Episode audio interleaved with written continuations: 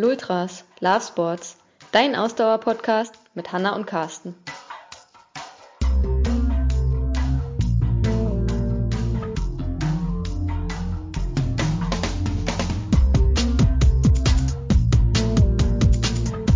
Wir sind ungefähr gleich schnell auf, auf solchen Strecken und dann ähm, hat es ganz gut gepasst.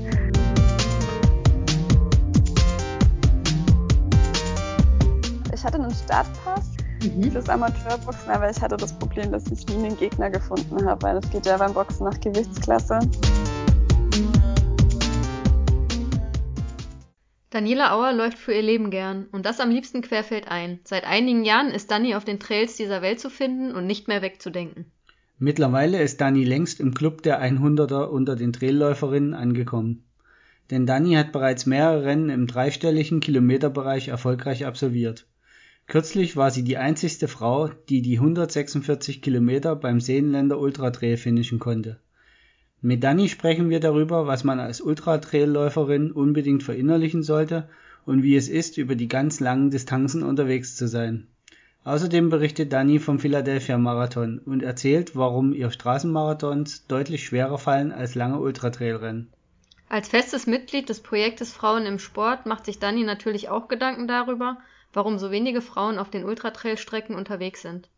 Ende 2018 entfachte in den deutschsprachigen Social Media eine Diskussion über Sexismus im Trailrunning nach einem Post des Herausgebers des Trail-Magazins. Eigentlich sollte Dani daraufhin einen Artikel für das Trail-Magazin schreiben, um sich im Heft konstruktiv mit der Problematik auseinanderzusetzen. Ob es dazu gekommen ist, erfahrt ihr auch im folgenden Interview. Viel Spaß beim Zuhören.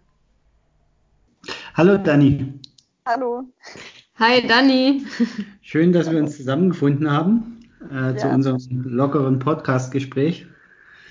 Ähm, wir haben normalerweise ja immer so eine Einstiegsfrage, aber äh, heute müssen wir darauf verzichten.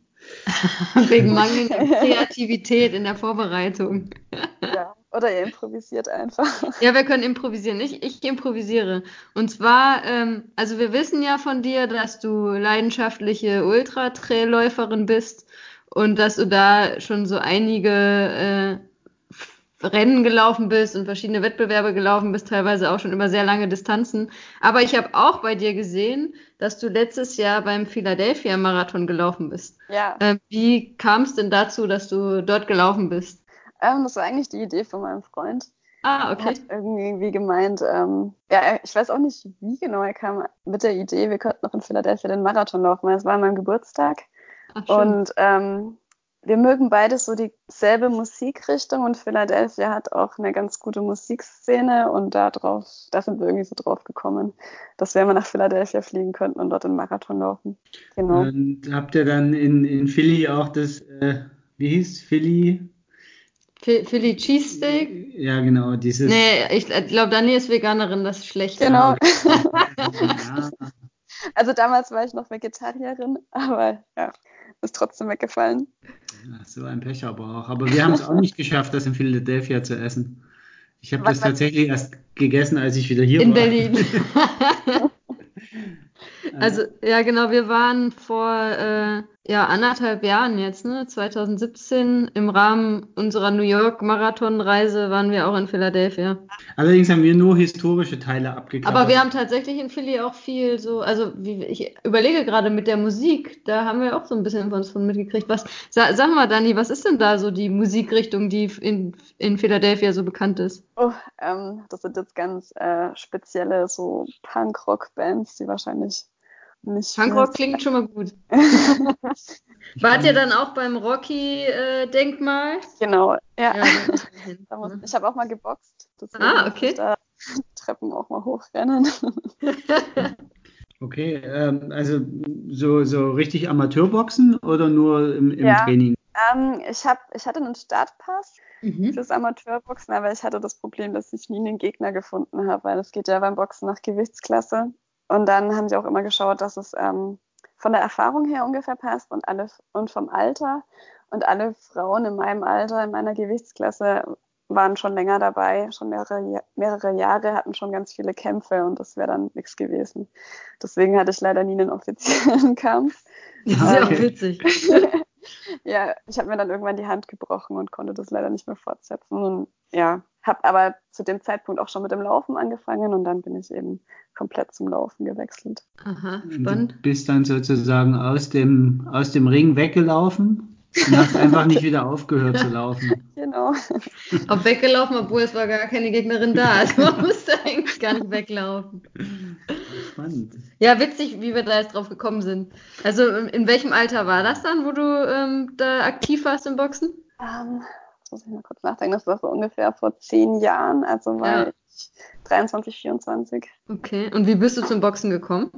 Ähm, also ich habe als Kind mit Taekwondo angefangen. Mhm. Das wird immer spannender.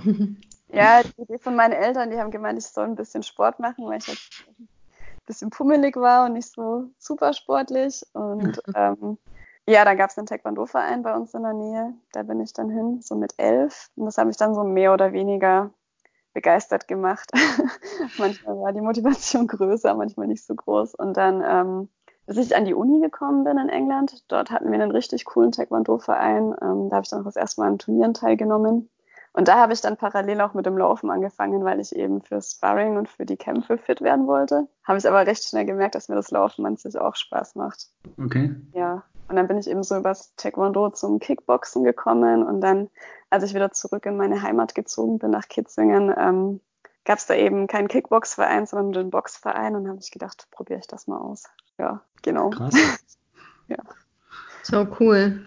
Ich habe auch immer mal irgendwie gedacht, das mit dem Boxen möchte ich mal ausprobieren, aber außer dass ich mal in so, so eine Kursstunde gemacht habe, zu mir hat es noch nicht gereicht. Also nicht, dass ich irgendwie das Bedürfnis hätte, so also so im Boxring irgendwie zu kämpfen, aber ich glaube, ja. Boxen ähm, ist halt auch eine super Art und Weise, ähm, Fit, äh, Fitnesstraining zu ja. betreiben. Ne? Aber du kriegst doch schon blaue Flecke, wenn man dich nur berührt. Ich, äh, mir fallen die Arme schon runter, nur wenn ich, äh, wenn ich die Boxhandschuhe anhabe. Die ist schon schwer genug. also es ist tatsächlich wahnsinnig anstrengend, das denkt man nicht. Aber so eine Minute im Ring dauert ewig lang und es ist total anstrengend. Also, ja, ist super intensiv, ne? Ja, ja total. Aber ja, wir wollten ja eigentlich was laufen reden. Ja, wobei wir mögen das ja. Wir sind ja, äh, unser Podcast ist ja bekannt dafür, dass wir eben äh, ausschweifen in andere Sportarten, weil wir ja selbst auch äh, so sportbegeistert und sportbekloppt sind und eben nicht nur im Ausdauersport. Aber ähm, du hast recht, kommen wir mal wieder zurück zum Ausgangspunkt. Äh, wie war es denn beim Philadelphia Marathon? Ähm, hart. Hart? Es war, ja, es war mein erster Straßenmarathon, den ich seit längerer Zeit wieder gelaufen bin. Ja. Ich habe mich zwar spezifisch auch darauf vorbereitet mit meinem Trainer, aber ähm, ja, der Wettkampf selber war hart. Es war mir kam, es war richtig kalt, es hat geschneit, ähm, es ging ein kalter Wind und mir kam irgendwie der Asphalt auch härter vor. Ich weiß nicht, ob das äh, jetzt nur mein Wahrnehmen war oder ob das wirklich so war. Ja, und ich habe ähm, ab der Hälfte habe ich eigentlich schon gedacht, ich würde gern aussteigen. Wie? Aber es war mein Geburtstag und dann habe ich mir gedacht, ich kann an meinem Geburtstag kein äh, DNF hinlegen. Also habe ich mich halt auch noch durchgekämpft. Das war irgendwie trotzdem noch eine Bestzeit, komischerweise am Ende, aber es war hm, vom Empfinden her nicht so schön. ja. Ist ja auch krass, dass, also, ne, jetzt mal wieder für die Zuhörer und Zuhörerinnen, also du hast ja schon diverse ähm, Rennen über 100 Kilometer gemacht und das klingt irgendwie dann total, ähm, eigentlich total überraschend, wenn jemand wie du sagst, ja, die 42 Kilometer auf dem Asphalt, die waren sehr, sehr hart und du hast überlegt, ja. auszusteigen. Ja, also es ist halt eine ganz andere Belastung als bei einem Ultra, weil man eben immer fast auf Anschlag läuft und eben auch der Asphalt, finde ich, macht auch viel aus. Und dann ist man vom Kopf her nicht so abgelenkt wie bei einem Ultra. Bei einem Ultra hat man ja doch irgendwie noch sehr viele Einflüsse von außen, sei es die Natur oder Essen oder man unterhält sich mal. Und beim Marathon kommt es ja wirklich nur auf die Pace drauf an, dass man da, zumindest bei mir, bei so einem Straßenmarathon, dass man da eben versucht, die Pace zu halten und ja, durchzukommen. Also ich finde es durchaus fast sogar anstrengender. Ja, also ich glaube, das sagen viele Ultraläufer auch. Also ähm, Carsten guckt hier so und überlegt gerade, was er dazu sagen soll. Ich glaube, er kann das nicht so nachempfinden. Ich kann das nachempfinden. Ja, ich, ich, kann das auch schon aus dem Grund nicht nachvollziehen, weil ich ja noch nie so weit gelaufen bin wie ihr. Äh, mein längster Lauf war bisher 50 Kilometer und ja. Äh, das war jetzt auch nicht so abwechslungsreich. Zehn, Ru zehn Runden in Rottgau. Ah, okay, ja. Also von eher mit dem Marathon zu vergleichen. Genau, also da, da äh, hatte dieses äh, Steckschild, ab hier ist der Marathon geschafft, äh, dann schon irgendwie ja, denselben Charakter irgendwie. Ja. Da wusste ich dann, okay, jetzt, jetzt hast du noch sieben Kilometer, nee, acht. Äh, aber die wären auch nicht lustig, weil es ist halt ja. doch nur ein Das kann ich mir vorstellen. Also von daher kann ich, kann ich das äh, so nicht beurteilen. Ich, aber wie war denn, ähm, wie war der Marathon an sich in Philadelphia? Ist das ein, ein großer Lauf? Und ja. ähm, wo seid ihr da gelaufen? Seid ihr da durch die City auch gelaufen? Oder? Ja, ähm, so die ersten 15 Kilometer gingen durch die Stadt, mhm. durch die City. Da war auch eine gute Stimmung. Es war ein recht großer Marathon. Ich weiß jetzt nicht mehr, wie viele Teilnehmer das waren, aber mehrere tausend auf jeden Fall. Mhm. Ähm, in der Stadt war eine super Stimmung, als wir sind durch diese Hochhausschluchten durchgelaufen.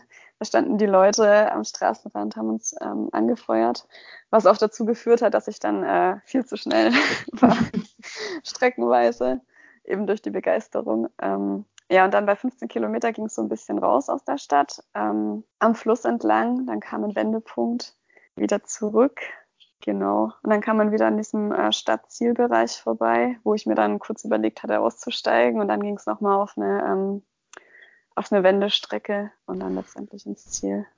Wo ist da das Ziel? Auch dort oben bei dem Rocky-Denkmal irgendwo? Auf der, oder ja, auf der genau, Straße? Genau, ah, okay. eher da an der Straße. Ja, wo jetzt auch dieser, äh, wo wir in Philadelphia waren, waren ja gerade die Vorbereitungen für diesen Rocky-Lauf. Rocky, da. hieß der Rocky-Lauf? Ja, irgendwas mit Rocky so auch. Zehn Kilometer ran war das.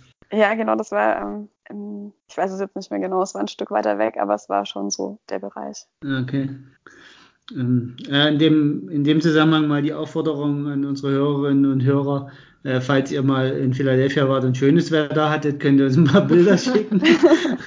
Als wir in Philadelphia waren, war es auch so saukalt. Ja, es war arschkalt. Ja. Wir sind da zu dem Rocky-Denkmal abends irgendwie gegangen, aber es waren irgendwie minus 10 Grad und gefühlt minus 20, glaube ich. Es war so kalt. So windig. ja, ein eis, eisiger Winter da gewesen. ja, das, das, war schon. Dann mussten wir so frieren, als wir an diesem, auf, wir haben uns dann, wir haben uns natürlich auch die ganzen Sachen angeguckt hier, die Freiheitsglocke und so. Ja. Ja, genau. Dann mussten wir da draußen, das, äh, da gibt es ja keine Tickets, sondern da stellt man sich halt einfach in die Schlange und dann standen wir ja. da anderthalb Stunden im Wind. Ja, das war ein sehr kalter Tag, aber trotzdem eine sehr schöne Stadt. Also ja. ähm, und Interessant. Äh, ja, also auch geschichtlich natürlich äh, für die Amerikaner sehr interessant. Ja. Ähm, war schon auf jeden Fall ein Besuch wert, muss ich sagen. Also Genau, ja. Also bei mir haben viele amerikanische Freunde im Vorfeld gemeint, wieso willst du unbedingt dahin? Weil es für mich auch die erste USA-Reise war. Kannst du auch ähm, wohin gehen, wo es schön ist. Aber ich fand das ähm, super, ja, super interessant, sehr authentisch. Ja, ja da, da mussten wir uns jetzt gerade auch angrinsen hier, weil, also bei uns, ich habe ja ähm, Verwandte in, in Amerika und ja. die haben auch gesagt, also wir hatten dann, wir waren halt beim Marathon in New York und dann sind wir runtergefahren nach Washington, waren erst in Washington und sind dann von Washington wieder hochgefahren über Philadelphia und dann von Philadelphia halt zu meinen Verwandten, die ähm, in der Nähe von New York wohnen. Ja. Und die haben auch zu uns gesagt, was wollt ihr in Philadelphia? Und mein, mein Onkel, äh, mein amerikanischer Onkel hat gesagt, äh, ja, Philadelphia, Philadelphia ist like Stuttgart. Like, what do you want? Philly. ja. Was er gesagt hat, ist, dass wir dort Philadelphia Cheese. Philly Cheesesteak, ja. Philly Cheesesteak essen sollen. Und das haben wir dann nicht gemacht, das war das eigentlich Schlimme. Ja, wie gesagt, wir haben es auch nicht bereut. Also wir fanden, es war eine, eine schöne Stadt, auf jeden Fall. Ja. Aber ähm, kommen wir mal wieder zurück ähm, zum, zu deiner ähm, eigentlichen großen Leidenschaft, dem, dem Ultra-Trail-Laufen. Wie hat sich das bei dir denn dazu entwickelt? Also wie bist du zum, zum Ultralaufen, zum Ultra-Trail-Laufen gekommen? Ähm, muss ich mal zurückdenken. Also ich habe, mein erster Marathon war ein Straßenmarathon, dann habe ich relativ bald, ich glaube der zweite Marathon war schon so ein, ging so ein bisschen in die Richtung Trail. Ähm, das war ein Waldmarathon. Und da habe ich gemerkt, das macht mir irgendwie mehr Spaß, in der Natur unterwegs zu sein, ähm, auf Waldwegen. Und dann habe ich mich irgendwann für den Heidelberger Trail Marathon angemeldet. Mhm. Das war, glaube ich, 2013. Genau, und das war mein erster Trail-Wettkampf mit Höhenmetern und da hatte ich dann danach Blut geleckt. Da habe ich dann auch schon die entsprechenden Bücher gelesen. Ähm, äh, was, was war das? Äh, Scott Jurek. Okay, der Klassiker. Und so, ja. ja. Und dann ähm, habe ich schon mit den Gedanken gespielt, irgendwann mal ein Ultra auszuprobieren, habe mich aber noch nicht wirklich getraut. Und dann 2014 kam bei uns in der Gegend ähm, in Veitshöchheim der Maintal Ultra Trail auf. Das war die erste Austragung 2014 und da habe ich, als ich das gelesen habe, habe ich gedacht, okay, den mache ich. Das waren, ähm, ich glaube, 64 Kilometer damals mit ungefähr 1700 Höhenmetern im September und ja, ich dachte, okay, das ist ein guter Einstiegsultra, den probiere ich einfach mal und schau mal, was passiert. Ja, so ist das gekommen. Und der ist dann auch gut gelaufen und dann warst du nicht mehr wegzukriegen vom Ultralaufen. Ja, also was heißt gut gelaufen? Es war, ähm, ich habe sehr lange gebraucht, ähm, aber es war einfach so ein unglaubliches Erlebnis, mal so richtig an die Grenzen zu gehen ähm, und eben stundenlang in der Natur unterwegs zu sein. Und, ja, die Gemeinschaft der Ultraläufer, das war alles neu für mich und ich fand das so toll, dass ich einfach dabei geblieben bin. Cool. wenn du, wenn du jetzt heute ähm, zurück, zurückdenkst ähm, an, an die Zeit, wie, wie es dazu gekommen ist, dass du dich dafür entschieden hast. Was, was würdest du anderen äh, empfehlen? Was, was, wo du sagst, das wäre so ein Tipp, wenn andere sich für das Thema interessieren, wie man da rangehen könnte? Vielleicht auch, äh, wenn ich nochmal ähm, unterbrechen darf, ähm, speziell auch für Frauen, ne, ist ja auch unser Thema. Ja. Also was würdest du Frauen empfehlen? Genau, also mh, mm, ein wichtiger Tipp, dass man, äh, den man im Hinterkopf behalten sollte, ist, wenn es mal schlecht läuft in einem Ultra, dass es nicht das Ende ist, sondern dass es auch immer wieder aufwärts geht. Also man hat immer mal eine Phase, wo man, die kann auch schon früh im Lauf kommen, die kann schon nach 10 oder nach 20 Kilometern kommen, wo man denkt, oh Mann, es läuft irgendwie nicht richtig, meine Beine sind schwer, ich habe Hunger, irgendwie ist gerade alles doof. Aber das hält meistens wirklich nicht für ewig an und es kommen auch wieder gute Phasen. Also das finde ich ganz wichtig, dass man das weiß vorher und dass man dann nicht gleich aufgibt. Ja, ansonsten. Das kann ich nur bestätigen, ja. Also ich sage auch immer, im Ultra, zum Ultralaufen gehören halt Höhen und Tiefen dazu. Ne? Das ist, ja. äh, gehört einfach dazu. Genau. Da muss man sich drauf einstellen, dass da wirklich ein Tief kommt, aber dass das Tief auch nicht ewig dauert. Ähm, ja, ansonsten speziell für Frauen, ähm, ich glaube, die Hemmschwelle ist einfach auch groß, sich anzumelden. Ich hatte jetzt in der Vergangenheit ähm, Freundinnen, die auch Läufer sind und die wirklich gut unterwegs sind und viel trainieren und die auch gemeint haben, sie würden gerne mal einen Ultra machen, aber sie trauen sich nicht so wirklich, weil ja, weil einfach die Hemmschwelle zu groß ist. Und ähm, ich hatte damals das Glück, dass ich auf so einer Website gelandet bin namens Daily Mile. Das war so ein Social Network für, ich weiß nicht, ob ihr das kennt, Social Network für Läufer, Triathleten, Ultraläufer. Mhm. Kenne ich nicht, nee, aber klingt ja, interessant.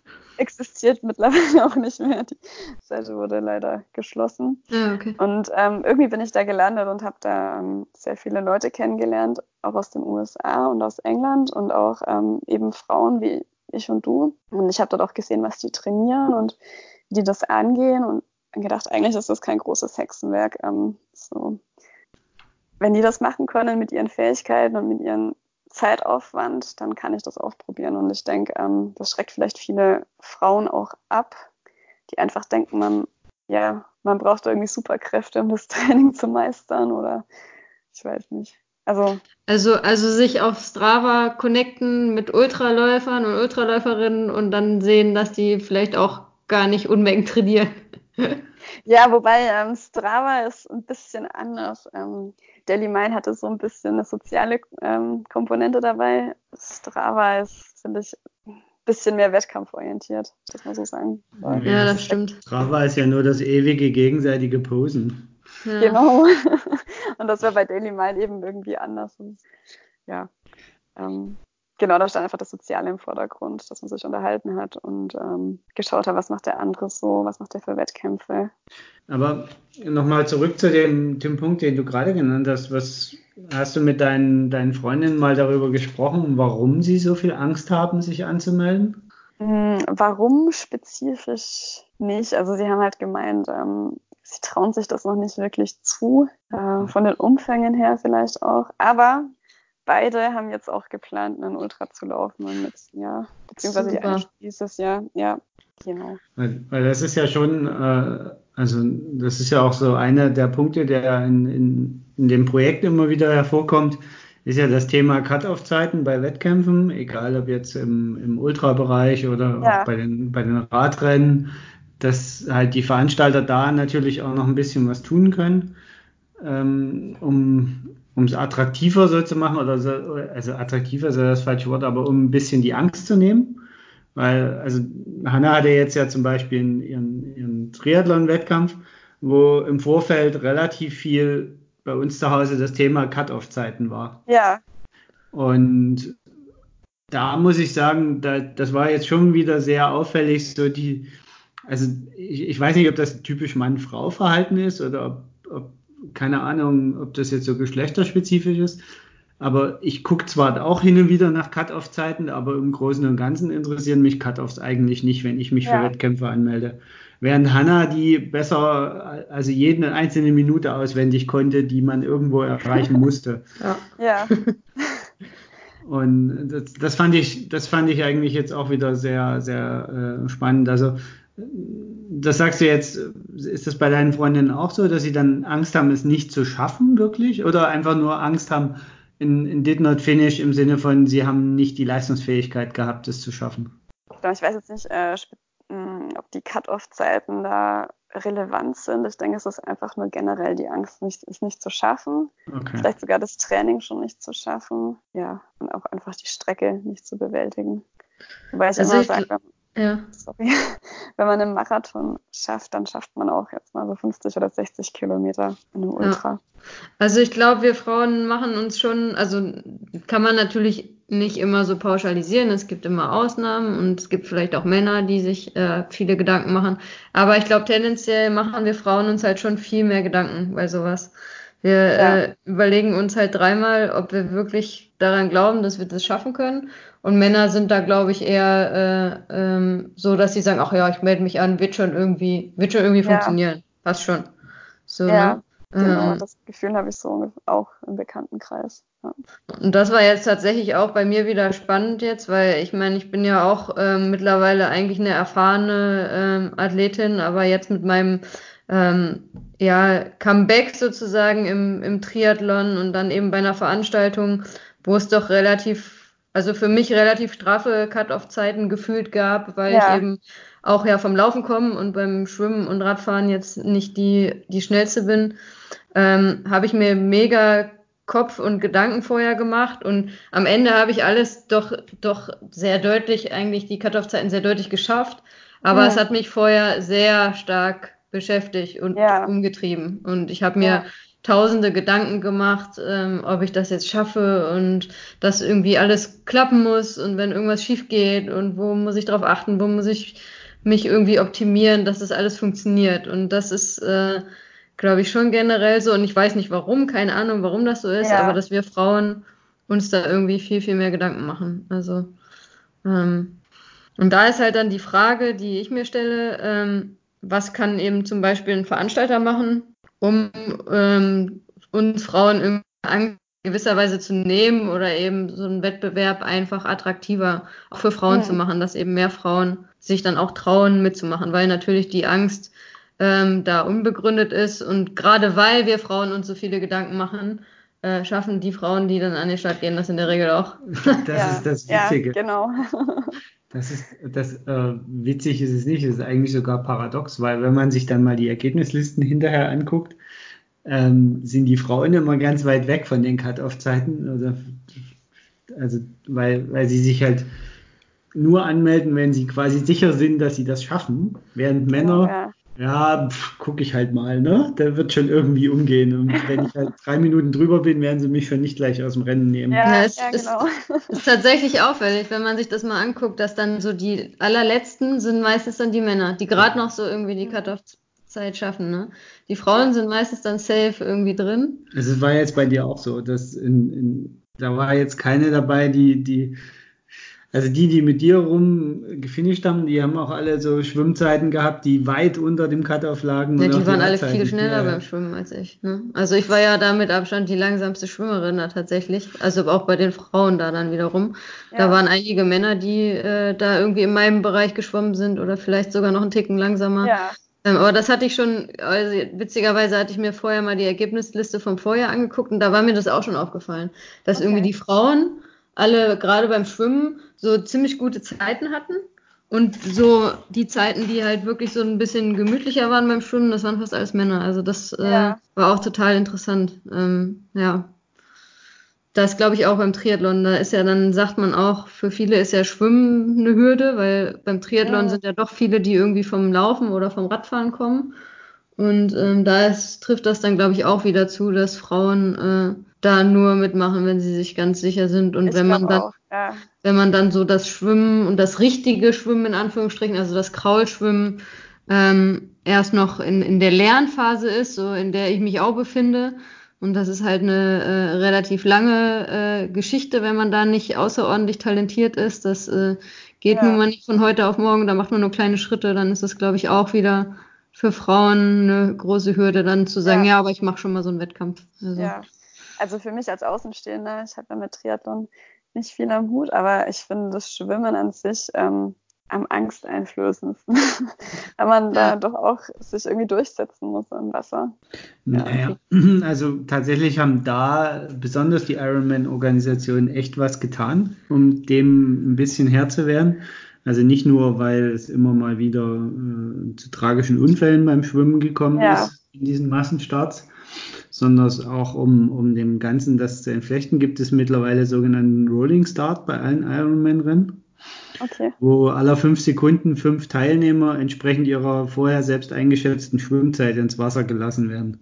Genau. Und dadurch ergibt sich eher so eine ewig langgezogene Perlenkette von Leuten, die durchs Wasser ja. gehen und nicht mehr so ein Hauen und Stechen. Also okay, das, ist wirklich echt ja. krass weggegangen dadurch. Aber trotzdem kommt man immer noch mit anderen Schwimmern und Schwimmerinnen in Berührung, muss ich jetzt aus Erfahrung sagen. Das ist nicht ganz, aber es ist nicht mehr so schlimm wie früher. Früher hieß es ja immer, die erste Wendeboje ist äh, eigentlich eine echte Gefahrenstelle, weil der ganze Pulk auf diese eine Boje zuballert. Ähm, das ist heute nicht mehr so. Das ja, hat sich tatsächlich äh, entzerrt. Das gibt es nur noch bei den Profirennen und von mir aus kann das da auch so bleiben. Ja, und bei den Profis sind es ja immer nur, immer nur wenige Starter tatsächlich. Also das ist ja dann auch. Ja, die verdienen auch ihr Geld damit, dann ist das eh nochmal was anderes. Wenn die auf, auf eine Boje zuschwimmen, können die damit anders umgehen, wie wenn du das als Amateurschwimmer äh, machst. Von daher, also da haben die Veranstalter eben auch reagiert ob das jetzt spezielles Frauenthema war, mag ich mal zu bezweifeln, weil die Ironman-Organisation jetzt auch nicht dafür bekannt ist, dass sie Frauen besonders hervorhebt. Ja, zumal sie jetzt ja aktuell auch verkündet haben, dass sie den Rolling Start eben auch auf Hawaii äh, dieses Jahr zum ersten Mal einführen werden und äh, die Startgruppen nee, oder nächstes Jahr? Nee, ist kein richtiger Rolling Start. Das ist ein bisschen anders. Sie machen ja, es ist ein Rolling Start. Und, und die Start, ja, und die Startgruppen, die sie eingeteilt haben, sind so eingeteilt, dass die älteren Frauen als letzte ins Wasser kommen. Das heißt, erstens haben die älteren Frauen am wenigsten Zeit zu finishen, weil es gibt eine feste äh, Uhrzeit halt, die äh, die Cut-off-Zeit im Ziel ist. Okay. Und zweitens ist es so, dass ähm, auf Hawaii irgendwie morgens, glaube ich, der Wind noch nicht so stark ist. Irgendwie sind die Bedingungen morgens leichter und im Laufe des Tages werden die Bedingungen schwieriger. Das heißt, die Frauen dann auch benachteiligt, weil sie eben in der letzten, in der letzten Startgruppe oder in also den letzten Startgruppen sind. Ich glaube auch, da ist noch nicht das letzte Wort gesprochen. Ja, hoffen wir es mal, dass also, sie das nochmal überdenken, weil das ist irgendwie das ist so mal wieder ja. gar nicht mitgedacht. Also, hm. Ja, es ist ja generell so, also wenn man sich diese, also es wird in Zukunft elf Startgruppen geben, um, um den Ausflug in Triathlon dann vielleicht mal abzuschließen. Und davon sind drei für Frauen und alle anderen für Männer, weil einfach dieses Verhältnis Frauen zu Männern auf Hawaii genau ja. dem entspricht. Und das kommt eben daher, dass Ironman es sich sehr einfach macht. Ironman ja. sagt, wir vergeben alle, also es werden immer pro Altersklasse ein Startplatz vergeben und alle sonstigen Startplätze bei den Rennen, die vergeben werden, werden entsprechend der Teilnehmerzahl vergeben. Und wenn man okay. sich dann die Teilnehmerfelder mal anguckt, pro Altersklasse, dann kommen immer die M, M30 bis M50 sind die Hauptteilnehmer. Ja. Und die kriegen dann quasi alle zusätzlichen Slots, landen in diesen Altersklassen. Und dadurch hat man natürlich immer einen Überhang auf Hawaii von Männern, weil hm. das ist dann die logische Konsequenz daraus. Ja. Ähm, offiziell ist eben die Begründung, ja, so ist halt die Verteilung. Ja, das wir, ist immer die dämlichste Begründung. Wir gehen ja nur nach der Verteilung. Jetzt könnte man sagen, naja, ihr kriegt es auch bei den Profi-Frauen- und Männerrennen nicht hin, dass es gleich verteilt ist. Weil es sind eben auch auf Vereinen 50 oder 55 Profi-Männer und maximal 30 Profi-Frauen am Start. Schon da gibt es ein Missverhältnis und da gibt es keine plausible Begründung, warum das so okay. ist. Äh, außer, denn eine Begründung überhaupt? Naja, also die, die, die Ausrede von Ironman ist halt, es gibt viel mehr Pro-Männer. Ne? Also es gibt viel mehr Männer mit einer Profilizenz wie Frauen mit einer Profilizenz. Deswegen ist das halt so. Aber eine, eine sinnvolle Begründung gibt es eigentlich nicht. Ja. Wobei man jetzt vielleicht auch echt abschließend auch nochmal ähm, wiederum positiv hervorheben muss bei Ironman jetzt zum Beispiel, dass sie bei den Rennen, wenn es um die Berichterstattung geht, dass das wirklich äh, da 50-50 berichtet ja. wird. Das ist ja leider ähm, häufig auch nicht der Fall und ähm, gerade in Deutschland auch nicht der Fall, ja. dass wirklich äh, gleichwertig über Männer- und Frauenrennen berichtet wird. Das wollte wird. ich gerade sagen, das ist halt ein amerikanisches Unternehmen, ne? Ja. oder ein amerikanisch geprägtes Unternehmen und in Amerika, die achten auf sowas einfach nicht. Ja, naja, ist aber auch nicht selbstverständlich. Auch die, die Studien zeigen, dass in Amerika äh, der Fokus auf Männer ist im Sport, also trotzdem deutlich natürlich, in den Medien. Also, also. Natürlich, also da, da bin ich schon bei dir, aber wenn sie denn mal ein Rennen übertragen, ja auch beim New York Marathon zum Beispiel, die Übertragung, die das. Ja, und die Frauen starten als Erste beim New York Marathon zum Beispiel. Ja. Genau, also da gibt es schon Ansätze, da ein bisschen, da sind die Amerikaner schon ein Stückchen weiter. Ändert aber nichts daran, dass sie im Endeffekt dann die Benachteiligung trotzdem umsetzen. Wie hast du das bisher erlebt, Dani? Du bist ja auch schon, hast ja schon verschiedene Rennen, glaube ich, im Ausland gemacht. Mhm. Hast du da die Erfahrung gemacht, dass da Unterschiede gibt, äh, jetzt im Vergleich zu Rennen vielleicht in Deutschland, wie irgendwie der Fokus auf Männer, Frauen ist, wie die Beteiligung von Männern und Frauen ist? Mm. Also generell habe ich das Gefühl, dass äh, die Verteilung eben im Ausland, äh, gerade in Großbritannien, äh, Männer, Frauen, dass es äh, deutlich ausgeglichener ist als in mhm. Deutschland. Ähm, ich weiß nicht, wie die Statistiken sind, aber ähm, ich glaube, das Gefühl stimmt auch. ähm, ich habe zum Beispiel 2017 in Schottland das was Thailand Way Race gemacht und da war eine sehr hohe Frauenbeteiligung. Ähm, und was ich da ganz schön fand, war, dass zur Preisverleihung jeder Teilnehmer aufgerufen wurde und auf die Bühne kam und da eben einen kleinen Pokal bekommen hat. Und ähm, besonders auch die letzte Teilnehmerin, die ins Ziel gekommen ist, einen tosenden Applaus bekommen hat und auch der Sieger ihr dann den Pokal übergeben hat. Also es war, ich finde, ähm, ich glaube einfach, dass die Atmosphäre bei den Läufen einladender ist für Frauen als bei uns.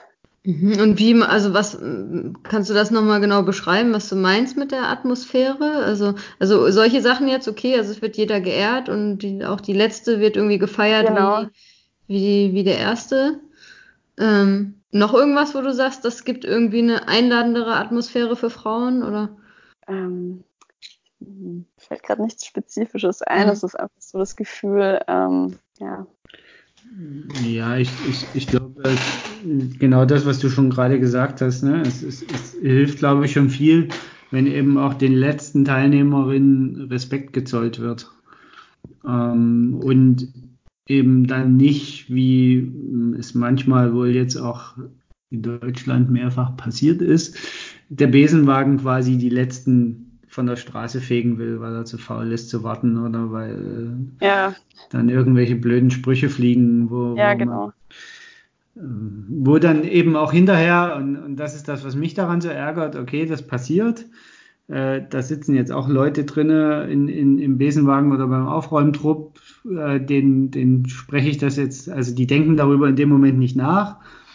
Was mich daran so stört, ist, dass es hinterher in der Regel keine hörbaren Konsequenzen hat. Ja. Dass das dann immer so, ja, hm, ja, wir prüfen, aber es ändert sich ja eigentlich nichts. So, wenn, ich, ich glaube, wenn das tatsächlich gesellschaftlich stärker geächtet würde und man dann auch sehr deutlich sagen würde, Leute, das geht so nicht. Und wenn ihr das nochmal macht, dann möchten wir eben auch nicht mehr mit euch zusammenarbeiten oder dann äh, Ja. dies oder jenes. Äh, also einfach, da, da fehlt dann auch so ein bisschen der Support sozusagen aus der aus der Community, also Genau, ja. gar nicht so aus der Läufer, äh, eigentlich auch aus der Läufer-Community, weil die wenigsten Läufer reagieren bei sowas bestürzt. Äh, wenn, wenn irgendeiner einen Unfall hatte und, und so, da sind wir immer alle ganz groß bestürzt. Ähm, aber bei sowas, da dreht sich die Mehrheit dann doch eher weg und denkt sich so, beziehungsweise gibt es ja auch viele Läufer die, und Läuferinnen, die sagen, ja, also wieso steht die da an der Startlinie, wenn sie so langsam ist? Ja, genau, ja. Das ist ja, Ja. eh so ein, so ein leider, ich weiß gar nicht, ist das ein typisch deutsches Ding? Was würdest du dazu Okay, ich- sagen? Ja, ich, ich bin gerade am Überlegen. Also mir kommt es wirklich auch so vor. Ähm, gerade in den USA sind die Leute natürlich sowieso überschwänglicher, was Sport angeht und ähm, Marathon laufen, laufen an sich Ultras. Ich glaube, da ist einfach der Gedanke, dass man überhaupt an den Start geht. Das ist schon eine große Leistung und dass man das dann schafft. Und ähm, das wird schon geehrt und mehr wertgeschätzt als bei uns. Ähm, und bei uns ist einfach der Leistungsgedanke noch stärker im Vordergrund. Ja, wir haben das ja auch schon mehrfach hier im, im Ja. Podcast erzählt, wie wir das irgendwie in New York erlebt haben, dass es den Leuten auch völlig egal ist. Also die fragen auch gar nicht nach, was für eine Zeit du gelaufen bist. In Deutschland Ja. wird ja immer gleich gefragt, was für eine Zeit bist du gelaufen. So, Und die feiern einfach jeden, der irgendwie das da macht, der da mitmacht. Ne? Also das ist, da geht's eben nicht ähm, um irgendwelche Zeiten oder sonst was. Also ich glaube tatsächlich auch, dass das so ein gesellschaftliches Problem irgendwie ist und das ist schon auffällig, ähm, dass, also auch jetzt zum Beispiel im, im Kraichgau, jetzt beim Triathlon, wo wir waren, ne? Also da waren halt jetzt nicht mehr viele Leute am Ende kurz vor Zielschluss. Wir sind dann ja auch nochmal dahin gegangen, ne, um anzufeuern und Ja. die letzten, äh, die letzten Finisher irgendwie da ins Ziel zu, im Ziel zu bejubeln. Und da waren halt nicht mehr viele Leute. Da Ja. waren halt die Angehörigen, die noch gewartet haben auf ihre Leute, die noch auf der Strecke waren. Und Ja. ansonsten war da nichts mehr los, obwohl da ähm, ne, ein, ein Moderator war, der da die Stimmung aufgeheizt hat an der Ziellinie. Da lief äh, Partymusik, es war schönes Wetter. Also ähm, das war schon auch wieder auffällig, fand ich. Ja, Also. ja.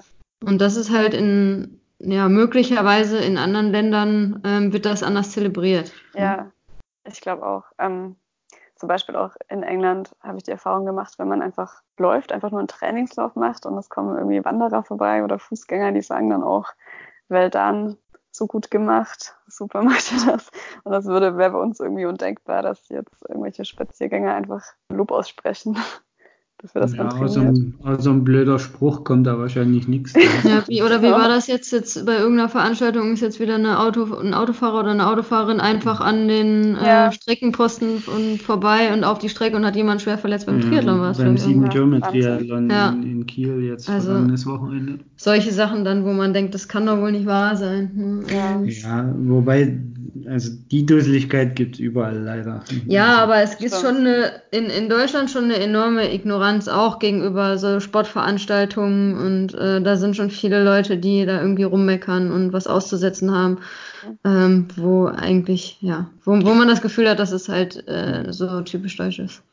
Ja, also das, das möchte ich gar nicht, gar nicht in Abrede stellen, dass das, ein, also wie gesagt, in Deutschland schon sehr speziell ist, äh, gerade was diese Wertschätzung für Sport angeht. Also ich habe immer das Gefühl, Sport ist was Privates und jeder soll das auch privat machen.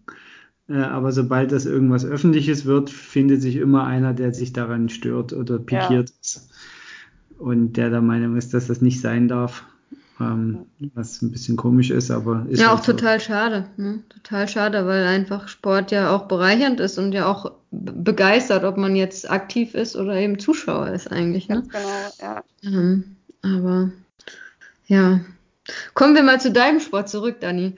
Ähm, was mich auch noch ähm, interessiert, also du hast dann, was hast du gesagt, 2014, glaube ich, deinen ersten Ultratrail gelaufen. Mhm. Ähm, und dann ist es bei dir auch stetig äh, weitergegangen, du hast dich stetig weiterentwickelt und mittlerweile darfst du dich, glaube ich, auch eine 100-Meilen-Läuferin nennen, oder? Ja, ähm, ich bin ja, m, der Lauf in Schottland waren 95 Meilen, also Ja. 150 Kilometer und dann bin ich im letzten Jahr den Rennsteig nonstop gelaufen. Das waren 168 Kilometer, also ein bisschen mehr als 100 Meilen.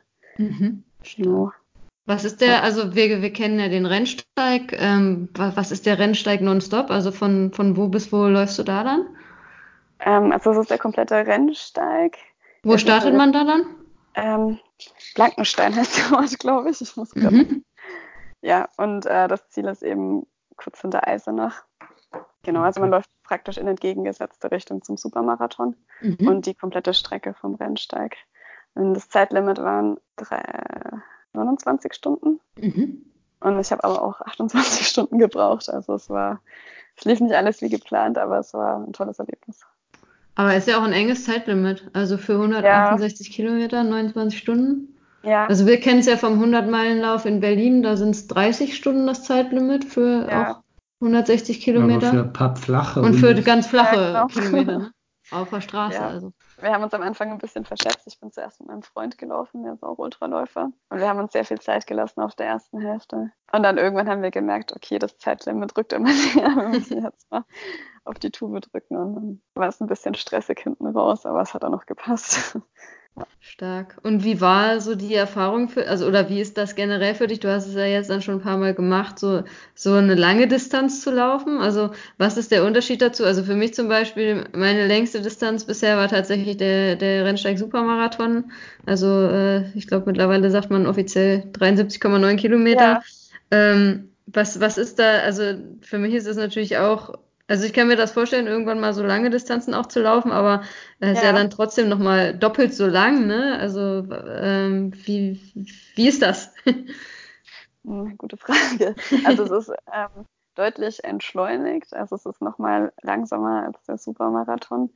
Ähm, man nimmt sich auch Zeit, mehr Zeit fürs Essen, man nimmt sich mehr Zeit, um sich mal auszuruhen, äh, umzuziehen, Schuhe zu wechseln, solche Dinge, die mhm sind einfach wichtiger als bei kürzeren Strecken. Ja, und ähm, es ist nochmal schwierig zu erklären, es ist nochmal eine ganz andere Grenzerfahrung, wenn man eben dann auch die Müdigkeit hat, die ins Spiel kommt, die Dunkelheit. Ähm, ich habe immer das Problem, dass sich meine Augen von der Dunkelheit ans Helle irgendwie schlecht gewöhnen und ich dann äh, teilweise jetzt keine Halluzinationen, aber dass meine Augen dann irgendwelche Tricks spielen. Zum Beispiel habe ich beim Rennsteig habe ich gedacht, da steht ein Wildschwein im Wald. Das war aber nur ein Baumstamm, aber meine Augen haben sich irgendwie das nennt sich ja. ja, solche Dinge kommen dann noch ins Spiel. Ähm, es ist ja eine andere Grenzerfahrung. Also es geht nicht um die Zeit, es geht nicht darauf, äh, darum, auf Anschlag zu laufen, sondern es ist einfach zu schauen. Also man ist viel mehr in sich selbst gekehrt und man hat viel mehr mit sich selbst zu tun als jetzt mit dem Wettkampf an sich. Ja. ja also witzigerweise habe ich heute einen Vortrag ähm, zum Thema äh, der gesunde Schlaf gehalten ähm, in einer Firma und ähm, da ist tatsächlich auch, also es ist wissenschaftlich äh, belegt, dass wenn man länger als 60 Stunden nicht schläft, dass man dann Halluzinationen bekommt. Also tatsächlich glaube ich schon, dass solche Sachen, die, was du gerade beschrieben hast mit deinen Augen auch, dass es einfach ein, tatsächlich ein Schlafdefizit und Ermüdungs, äh, irgendeine Art von Ermüdung dann ist, die sich da dann irgendwie widerspiegelt. ja. Ja, krass. Ja, und ähm, also wie ist das dann auf solchen Distanzen?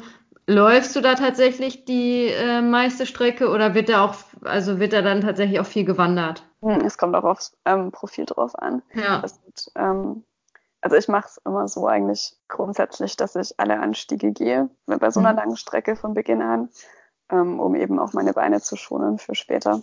Ähm, ja, und dann je nachdem, wie man sich fühlt hinten raus, wird dann mehr oder weniger gegangen. Ich bin jetzt im April den Zehnländer Ultra gelaufen. Das waren 146 Kilometer. Ähm, der ist eigentlich relativ flach, also der hat nur 1500 Höhenmeter. Da war allerdings das Problem, dass wir uns ständig verlaufen haben und da ständig anhalten mussten und den Weg suchen mussten und dadurch sind wir relativ viel gegangen auch. Ja. Hm. Also es kommt ähm, dann auch immer noch dazu. Genau. Du hast dazu auch einen Blogartikel äh, geschrieben, den habe ich nämlich heute auch nochmal gelesen äh, dazu. Also großen, großen Respekt nicht nur davor, dass du diese Distanz da gemeistert hast, sondern ähm, das scheinen ja wirklich abenteuerliche Verhältnisse gewesen zu sein, dass äh, das von der Streckenmarkierung her ähm, ja nicht so war wie angekündigt, sag ich mal, und ja. ihr da ständig irgendwie immer wieder euch neu orientieren musstet und da sicherlich auch einige, äh, einige extra Meter machen musstet und dass ja. ihr das dann auch kopfmäßig trotzdem noch irgendwie durchgezogen habt. Also äh, starke Sache. Also muss ich ja jetzt auch mal erzählen, weil du es selber noch nicht gesagt hast, du bist der erste Frau geworden und auch die einzige Frau, die ins Ziel gekommen ist tatsächlich. Die anderen Frauen, die am Start waren, haben es alle nicht geschafft. Ähm, aufgrund der, der Schwere der Bedingungen und äh, genau, ja. ähm, also ja, riesen Respekt. Ähm, ich weiß nicht, also ich kann mir nicht vorstellen, dass ich äh, das dann auch irgendwie da durchgezogen hätte, wenn man ständig irgendwie sich verläuft. Irgendwann ist man noch völlig entnervt. Ja. Ähm, weil man ist ja einfach müde, das kennt man ja auch. Also das kenne ich ja auch vom Ultralaufen her. Man ist dann irgendwann müde und will natürlich dem Ziel näher kommen. Und wenn man dann irgendwie noch extra Meter macht, weil man sich irgendwie verläuft, das ist irgendwie das, das ist immer so meine Horrorvorstellung bei Aber, Ultraläufen. Se, seid ihr da als, als, als Gruppe zusammengeblieben, du und dein Freund? Oder? Ähm, es war nicht geplant. Wir sind äh, getrennt gestartet und sind, wir haben uns zwischendurch mal gesehen, aber wir sind so bis Kilometer 85, 90 sind wir getrennt gelaufen. Und okay. dann kam eben ein, ein, Wolkenbruch und wir waren nass kalt und dann ähm, haben wir uns umgezogen, dann ging es in die Nacht rein und dann sind wir das letzte Stück zusammen. Es war nicht geplant, aber wir sind ungefähr gleich schnell auf, auf solchen Strecken und dann ähm, hat es ganz gut gepasst. Wobei er wahrscheinlich ohne mich dann doch ein bisschen schneller im Ziel gewesen wäre. Aber es ist ein Ende. interessanter Aspekt, dass du sagst, auf der, je länger die Strecke wird, umso eher ja. nähern sich eure, eure Zeiten dann an. Ja. Ähm, das ist bei uns auch so. Ja, es ist ja auch wissenschaftlich, ist ja auch wissenschaftlich bewiesen. Ne? Also Na, bewiesen ja, nicht. Also naja, sag mal, es gibt Indi wissenschaftliche Indizien, sagen ja, wir mal so. Okay. Das liegt aber wieder mal daran, dass es einfach wenig Forschungen gibt, die sich speziell mit Frauen und der Physiologie von Frauen im ja. Sport beschäftigen. Es gibt einfach auch noch wenige Studien zum Thema Ultrasport, ne? also Ultralaufen. Ähm, und die, aber die Vermutung, dass, ich meine, es gibt ja die Vermutung, dass natürlich auch so ein bisschen ähm, mit dem natürlichen Hintergrund zusammenhängt, dass die Frau halt die auch eben gebärt und da dann vielleicht auch ganz andere Schmerzen ertragen kann irgendwie als der Mann. Das ist natürlich eine interessante These, ähm, dass das irgendwie so herangezogen wird, wenn man beim Ultralaufsport auch ist. Ähm, das kann ich mir schon vorstellen, dass da ein Zusammenhang ist tatsächlich. Ne?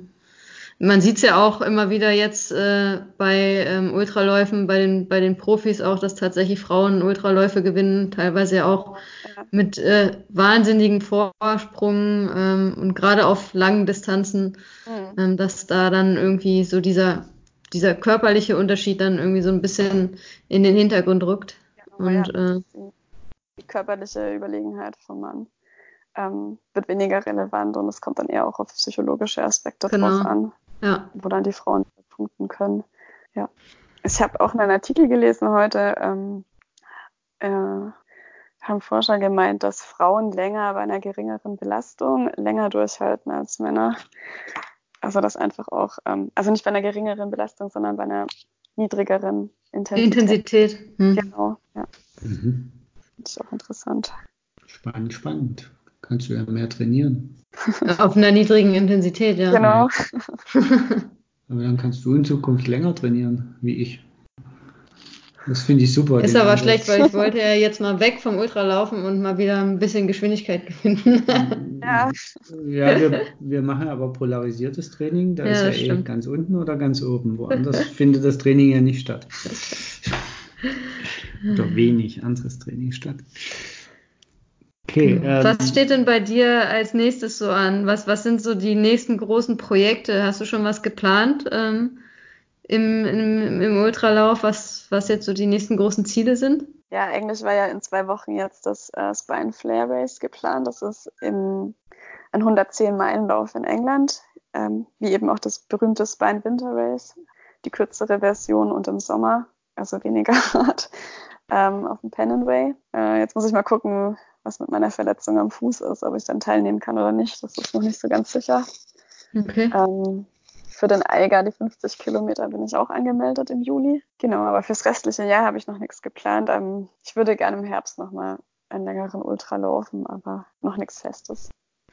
Ähm, wie, wie planst du dein Jahr so? Guckst du dir schon große Events vorher aus oder sagst du, na, mal gucken, wie es am Anfang des Jahres so losläuft und dann ähm, also die letzten Jahre habe ich es wirklich immer so gemacht, dass ich mir zwei Hauptultras ausgesucht habe, einen im Frühjahr, einen im Herbst und dass ich mich dann auf die beiden konzentriert habe. Dieses Jahr war es von der Planung ein bisschen anders, weil wir das Spine Race eigentlich im Winter machen wollten. Dann haben wir aber gemerkt, okay, Winter, Schnee, Kälte ist vielleicht nicht so optimal. Dann haben wir mit dem Veranstalter gesprochen und er hat gemeint, wir können ähm, das auf den Sommer verlegen und dann im Sommer-Event teilnehmen. Da waren wir allerdings schon für den ähm, Seenländer Ultra angemeldet. Normalerweise okay. würde ich jetzt nicht zwei so lange Läufe so kurz hintereinander machen. Ähm, deswegen war die Planung jetzt ein bisschen anders. Ähm, deswegen wollte ich jetzt auch erstmal schauen, wie es weiterläuft dieses Jahr. Ja, okay. Das fand dein Trainer bestimmt total super, als er mit dir in die Kurve gekommen ist. ja. ja. nicht so begeistert, aber er kennt das auch von anderen Athleten, also ich bin nicht die Einzige, die mit solchen Dingen kommt. Ja. Hast du, also haben, ja, ja, erzähl mal. Ich habe auch zu ihm gesagt, ähm, ich gehe an den Start, weil ich eben die Stadtgebühr bezahlt habe und ich muss das jetzt nicht auf Biegen und Brechen ins Ziel bringen. Ich schaue einfach, wie es wird. Ähm, genau. Also ja. das war so unser Ausgangspunkt. Okay. Hast du, ähm, hast du irgendwelche ähm, Träume so? Also gibt es bestimmte Rennen, wo du sagst, boah, da würde ich äh, gern mal teilnehmen? Das ist irgendwie so ein Traum von mir? Also das West Highland Way Race in Schottland war schon eigentlich mein, mein großer Traum. Den habe ich mir ja 2017 erfüllt. Da habe ich wirklich zwei Jahre nur auf dieses ein Rennen hingearbeitet und mir auch extra dafür damals einen Trainer gesucht und ähm, alles drauf ausgelegt. Und jetzt danach habe ich eigentlich nie mehr so einen Lauf gefunden, den ich unbedingt, den ich wirklich so unbedingt machen will wie dieser eine Lauf. Aber ähm, Western States wäre zum Beispiel cool. Ja, der Klassiker. Ja. Also, ja. da hatte ich drauf gewartet, dass du das sagst. Ja. ja. Ähm, ansonsten mag ich eigentlich eher auch so kleinere, familiärere Läufe. Genau. Okay. Ja. Aber so richtig, so einen richtigen Lauf, wo ich sage, den muss ich jetzt unbedingt machen, habe ich eigentlich jetzt gar nicht mehr. Hast du aber noch ganz schön, also wenn du jetzt schon fertig bist mit den Träumen. nee, es kommen wieder neue Träume, aber ähm, ja, Western States, wie gesagt, das wäre schon ganz cool. Ist das was, was du, was du dir zeitnah vorstellen könntest? Du bist ja jetzt auch, ähm, wie gesagt, immer auch zügig unterwegs. Also du bist ja auch regelmäßig, ähm, landest du ja auch auf den vorderen Plätzen. Also ähm, ich habe keine Ahnung, aber ist das was, was, äh, was realistisch ist, irgendwie zumindest mal, dass man mit in die Verlosung kommt für dich in den nächsten Jahren? Ich hoffe es. Also ich war ähm, mit dem Lauf in Schottland war ich schon für Western States qualifiziert eigentlich. Ja, okay. Ich weiß nicht, warum ich nicht an der Lotterie teilgenommen habe. Es war damals irgendwie, es war noch nicht so weit. Also ich habe mir auch schon ein paar ähm, Qualifikationsläufe angeschaut. Jetzt dieses Jahr noch nicht, vielleicht im nächsten Jahr, dass ich dann versuche, mich nochmal zu qualifizieren und dann ähm, an der Auslosung teilzunehmen. Sehr cool. Ja, es wäre schon echt wirklich cool. Ja. Da drücken wir auf jeden Fall die Daumen, dass das genau. klappt und äh, das werden wir natürlich weiter verfolgen. Ähm, und dann hoffen wir, dass, dass du dich qualifizierst und dass du dann auch ausgelost wirst irgendwann. Und ja. dass wir dann mitfiebern können, wenn du da mitläufst, weil das ist ja echt, also für mich ist auch so, der Western States ist halt irgendwie so, für Ultraläufer ist das, das ist eigentlich so das Rennen, ja. äh, was man dann irgendwie mal gemacht haben muss, wenn man das irgendwie hinbekommt, da hinzukommen. Also, genau, ja, wo man die Chance hat dazu. Also es gibt bestimmt noch irgendwie landschaftlich und sonst was gibt es bestimmt noch schönere Rennen, aber das ist irgendwie so historisch bedingt und auch so wie die, wie die Amerikaner das da dann aufziehen, das Ganze genau. ist das, glaube ich, schon Wahnsinn. Also ich würde auch allein da mal hinfahren, um mir das einfach anzugucken, glaube ich. Also das, äh, ähm, ja, das macht schon Spaß, wenn man, wenn man sich da die diversen Videos mal, mal anguckt, die diversen Filmchen, die es dazu gibt. Äh, ja. Äh, das macht schon Lust, auf jeden Fall aufs Ultralaufen.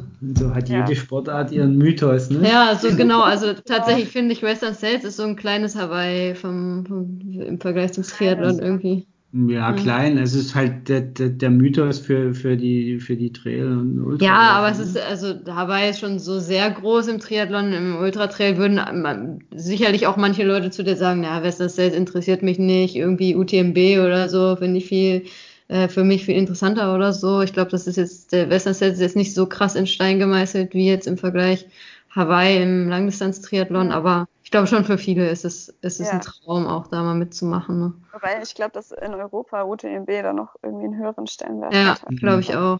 Ja. Glaube ich auch. Aber ja, wir sind ja auch so sehr sportbegeistert und gerade wenn es auf Amerika geht und wir mögen halt auch diese ähm, die amerikanische Einstellung zum Sport sehr und äh, ich glaube, deswegen bin ich da auch sehr affin für, für den Western States. ja. ja, also die amerikanische Trail-Szene, die reizt mich schon, dass man irgendwie, wenn es nicht Western States ist, dann vielleicht mal ein anderer 100 Meiler in den USA, das wäre schon cool. Ja. ja. Ja, da sind wir wieder bei dem Punkt, dass die einfach äh, Sport anders zelebrieren. Ja. Und da einfach einen ganz anderen Bezug dazu haben. Dabei ist es oft, glaube ich, bei den Amerika gerade bei den amerikanischen Trailrennen, äh, rennst du irgendwo in der Pampa los, da ist irgendwie nichts, da ist eine Startlinie und sonst nichts und du rennst ins Ziel und da ist auch nichts Großes irgendwie. Aber trotzdem ja. ist irgendwie, weiß ich nicht, die Amerikaner wissen einfach, wissen einfach, wie man, wie man das Ganze cool gestaltet. Also. Ja. Ja. Wie habe ich das die Woche? Äh, ach, äh, in einem anderen Podcast hatte ich das gehört. Äh, die, das Bouldern, äh, also Boulder in den USA, ja. das wäre das Girona quasi der USA. Dort würden lauter Radfahrer, Triathleten, Ultraläufer mittlerweile und Leichtathleten ja. leben. Und die leben dort, weil, das fand ich ziemlich cool, weil die Menschen dort halt erst Sport machen und dann arbeiten gehen. Sehr ja. Das ja, fand das, ich äh, eine ziemlich gute Beschreibung, wie in einigen Städten oder Regionen der USA eben damit umgegangen wird mit Sport und äh, mit der ganzen Herangehensweise. Das ist einfach äh, völlig anders wie zu uns hier. Ja. Das, das stimmt schon. Ähm, ja, jetzt ist unsere Stunde, die wir anvisiert haben, schon fast um. Äh, ich habe ein, ein Thema noch. Ähm, du bist ja nicht ganz äh, unschuldig daran, dass es das Projekt Frauen im Sport gibt. ähm, was ist denn aus der Diskussion äh, damals geworden ähm, im, im, im Trail-Magazin? Hattest du den Artikel dann geschrieben? Weil ich habe das dann ehrlich gesagt nicht mehr so verfolgt. Ich habe nur damals ja. Diskussionen mitgekriegt und äh, wie ist denn da der Stand der Dinge? Es ist leider ein bisschen im Sande verlaufen. Ähm, irgendwann hatte ich nochmal eine E-Mail von Dennis oder eine Nachricht im Instagram, dass ähm, er mit der Sache noch nicht so richtig abgeschlossen hat und er nochmal mir eine persönliche Stellungnahme per E-Mail schicken will. Und er hat nach meiner E-Mail-Adresse gefragt, die habe ich ihm geschickt, aber ich habe ähm, keine Stellungnahme erhalten mehr von ihm, habe dann nochmal nachgefragt und es kam nichts mehr zurück. Und da habe ich gemerkt, dass es ähm, bei ihm immer noch arbeitet und dass er immer noch dran zu knabbern hat und dann irgendwie hat mich das auch so ein bisschen abgeschreckt, dann was zu schreiben. Ich habe mich auch hingesetzt, habe angefangen und habe dann gemerkt, ähm, dass ich dass ich irgendwie nicht richtig frei bin, da meine Meinung zu äußern, weil es kann ja nicht zu kritisch sein für, für das äh, Trail-Magazin. Ja, und dann ist das einfach so im Sand verlaufen. Hm. Schade, schade. Ja. Also müssen wir euch mal auf neutralem Ort äh, eine Diskussion führen. Vielleicht, ja. Ich habe ja schon überlegt, ob ich selbst einen Blogpost schreiben soll ähm, zu dem Thema. Aber ja.